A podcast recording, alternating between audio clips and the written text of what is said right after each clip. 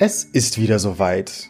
Nach langer Unsicherheit und viel Reisechaos sind wir wieder in der Lage, ins Ausland zu reisen. Und das bezieht sich nicht ausschließlich auf Urlaube. Viele von uns wollen das nachholen, was sie 2020 und 2021 nicht konnten. Lange Zeit im Ausland leben. Ein Weg, das zu machen, ist das Gap Year. Und das ist auch das Thema der heutigen Folge, weswegen ich jetzt versuche, alle Punkte zusammenzufassen, die man bei der Planung unbedingt beachten sollte. Mein Name ist Dorian Lötzer, willkommen bei Genau genommen.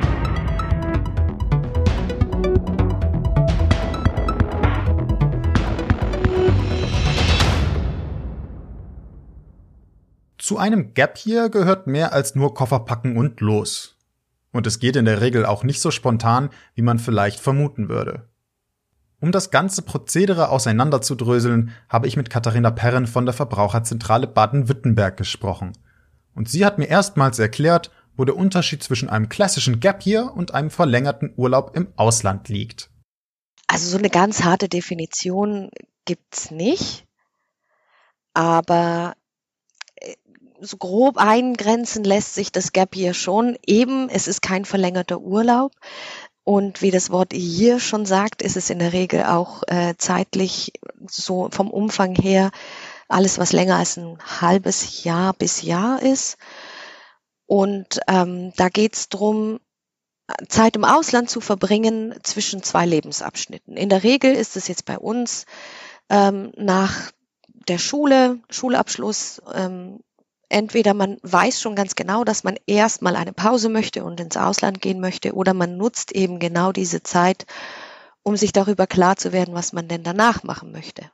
Was mich überrascht hat, nach Katharina Perrens Erfahrungen lohnt es sich ungefähr ein Jahr vor dem geplanten Start der Reise mit der Planung anzufangen.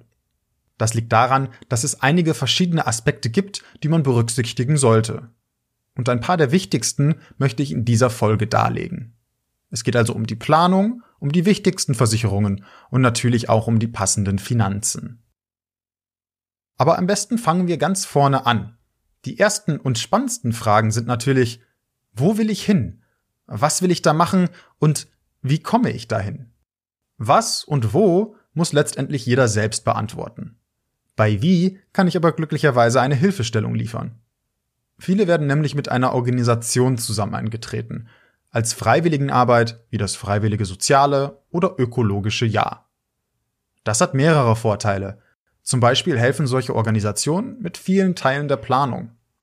Also grundsätzlich ist es top, wenn man akkreditiert unterwegs ist, dass ein großer Teil der Planung übernommen wird von den Veranstaltern und ähm, man da einfach noch ein bisschen Sicherheit hat und vielleicht auch so ein bisschen äh, jemanden, der einen an die Hand nimmt bei der Planung wenn man selber noch Sachen zu erledigen hat, ist trotzdem jemand da, der fragt, ist es denn erledigt? Aber äh, es gibt noch einen weiteren Vorteil, wenn man akkreditiert unterwegs ist. Zumindest muss man das prüfen oder kann man das prüfen. Und zwar geht es da um die Weiterzahlung des Kindergeldes. Wenn ich auf eigene Faust unterwegs bin, kann es auch sein, dass die Familienkasse da kulant ist, aber eher selten. Wenn man aber als ähm, Zuge eines FSJ unterwegs ist, dann kann man sich das bestätigen lassen und weiterhin Kindergeld beziehen. Selbstorganisierte Gap Years, Au-pair-Programme oder Work and Travel genießen halt nicht die gleichen rechtlichen Vorteile wie akkreditierte Freiwilligendienste. Hier muss ich dazu sagen, akkreditiert heißt, dass die Organisation anerkannt sein muss. Listen von den anerkannten Organisationen gibt es online und ich verlinke euch eine in den Show Notes. Aber zur Organisation gehören natürlich nicht nur Transport, Unterkunft und Verpflegung, sondern auch die richtige Absicherung. Ich bin selbst viele Jahre im Ausland gewesen und kann sagen, es kommt immer ein bisschen anders, als man plant. Und wenn man nicht in dem Land wirklich zu Hause ist, ist man froh um jede Unterstützung. Versicherungen gibt es gefühlt unglaublich viele. Deswegen meine Frage, welche Versicherung ist denn die wichtigste für ein Gap Year? Die allerwichtigste Versicherung ist die private Auslandskrankenversicherung. Und zwar nicht die für den Standardurlaub, den wir alle kennen, die Reisen, äh, die Pauschalreisen ins Ausland, sondern tatsächlich für die gesamte Länge des Aufenthaltes im Ausland. Also wirklich auch das ganze Jahr, die ganze Zeit, die ich im Ausland bin, zusätzlich privat krankenversichert.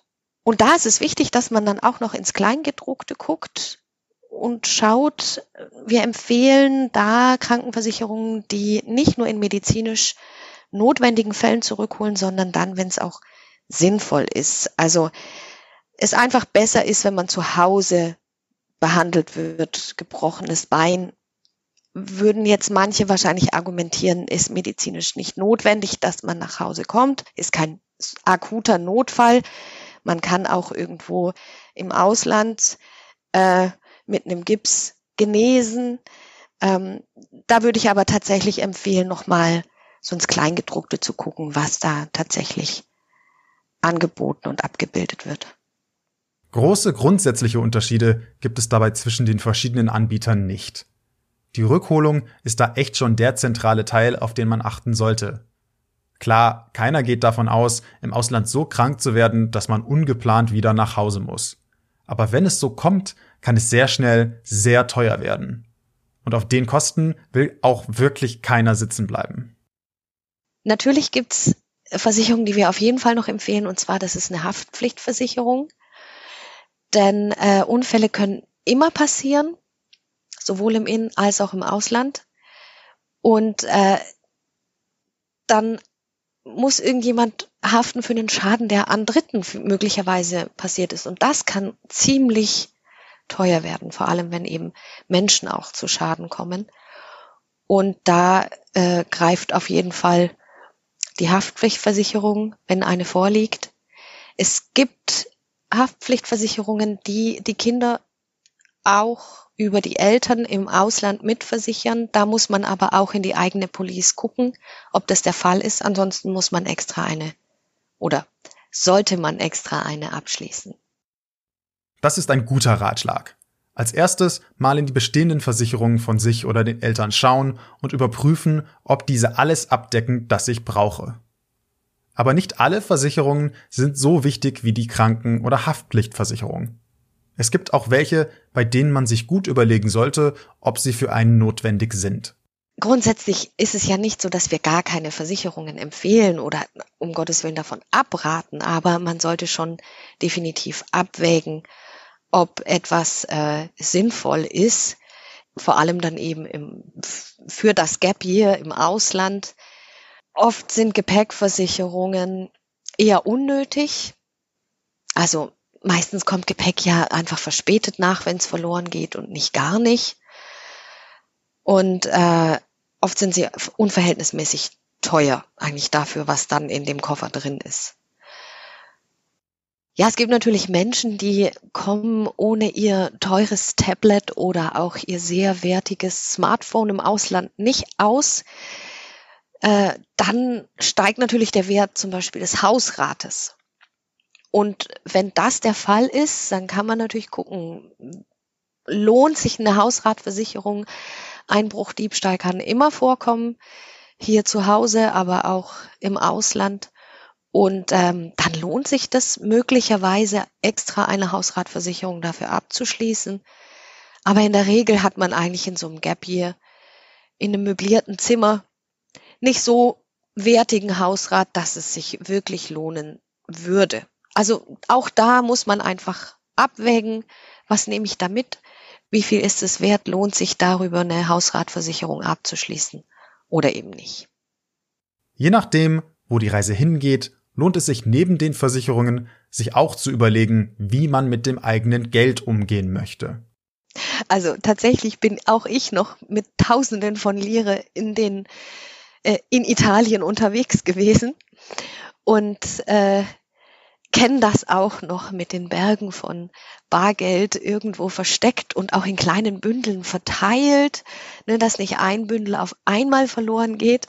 Das ist ja heute nicht mehr, wirklich nicht mehr üblich.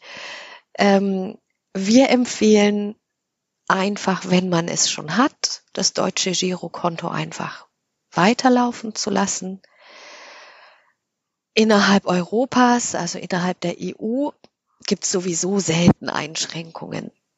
Jetzt bei der Benutzung der Girocard oder aber auch der Kreditkarte, falls sie in dem Alter schon vorhanden ist.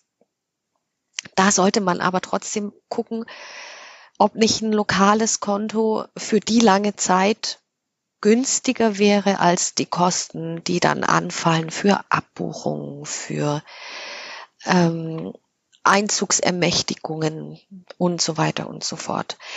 Da muss man einfach gucken, wie die Gebühren aussehen. Die sehen ja auch bei jeder Bank anders aus. Da können wir jetzt auch nicht ähm, das ideale Rechenbeispiel machen oder so. Das ist tatsächlich vom eigenen Anbieter einfach abhängig. Aber grundsätzlich sollte das deutsche Konto behalten werden. Hier ist zu unterscheiden, reise ich innerhalb der EU oder außerhalb. Wenn man in EU-Ländern unterwegs ist, kommt man nämlich meist mit dem deutschen Girokonto klar und kann in der Regel auch mit der Girokarte Geld abheben. Außerhalb der EU sieht es aber schon anders aus. In manchen Ländern eignet sich tatsächlich die Kreditkarte deutlich besser als die Girokarte, vor allem auch außerhalb des EU-Auslandes. Und da sollte man aber schon vorher nochmal prüfen, was sind da möglicherweise versteckte Kosten, die auf einen zukommen.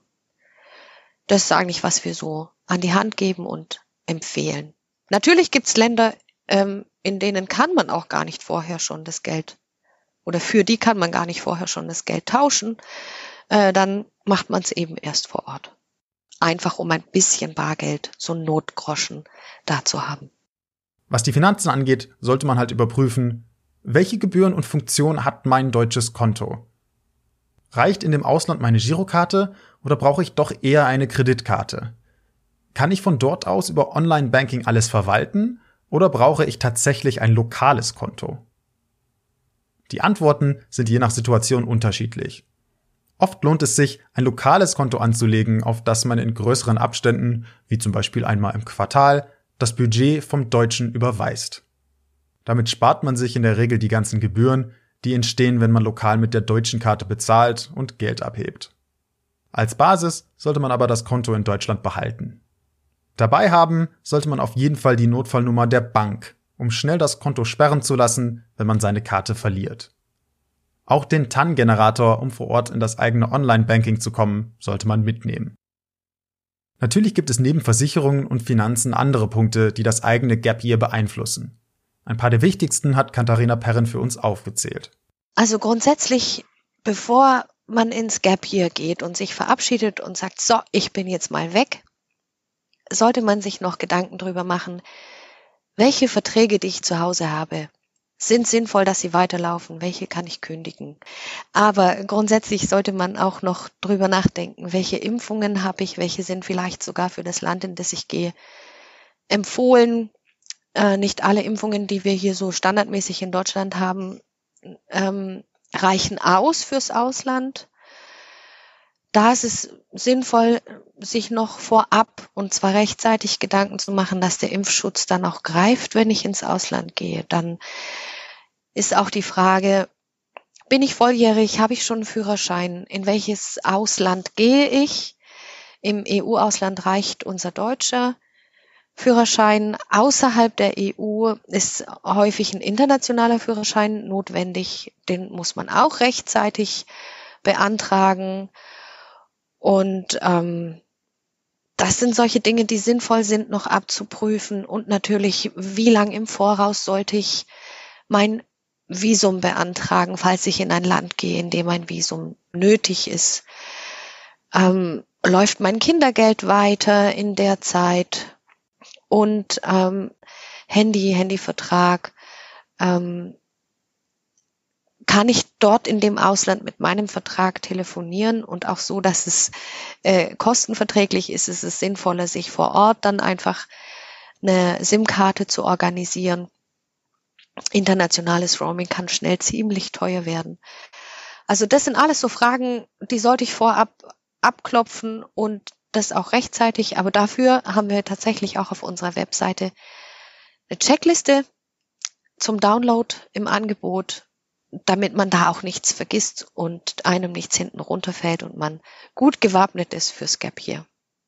Und für wen das alles zu schnell war, keine Sorge, auf unserer Website gibt es eine Checkliste, die nochmal alle Punkte, die man in der Planung klären sollte, auflistet. Diese und weitere Infos verlinke ich euch in den Show Notes. Aber um das Ganze nochmal zusammenzufassen, Hier die wichtigsten Fragen, die man sich stellen sollte. Wohin will ich und was will ich da machen? Was brauche ich alles, um die Einreisebestimmungen zu erfüllen? Habe ich eine Auslandskranken- und Haftpflichtversicherung? Wie will ich mit meinen Finanzen umgehen? Brauche ich eine Kreditkarte? Will ich ein lokales Konto eröffnen? Welche meiner laufenden Verträge kann ich kündigen, während ich im Ausland bin? Und welche davon will ich beibehalten? Wenn man die Antworten auf diese Fragen gefunden hat, ist man schon ein ganzes Stück weiter in der Vorbereitung für das eigene Gap Year. Wenn euch diese Folge gefallen hat, würde ich mich freuen, wenn ihr den Podcast in eurem Lieblingsplayer abonniert. Mehr Informationen gibt es auf verbraucherzentrale.de und in den Show Notes. Kontaktieren kann man uns über podcast.vz-bln.de. Mein Name ist Dorian Lötzer und heute haben wir das Gap Year genau genommen.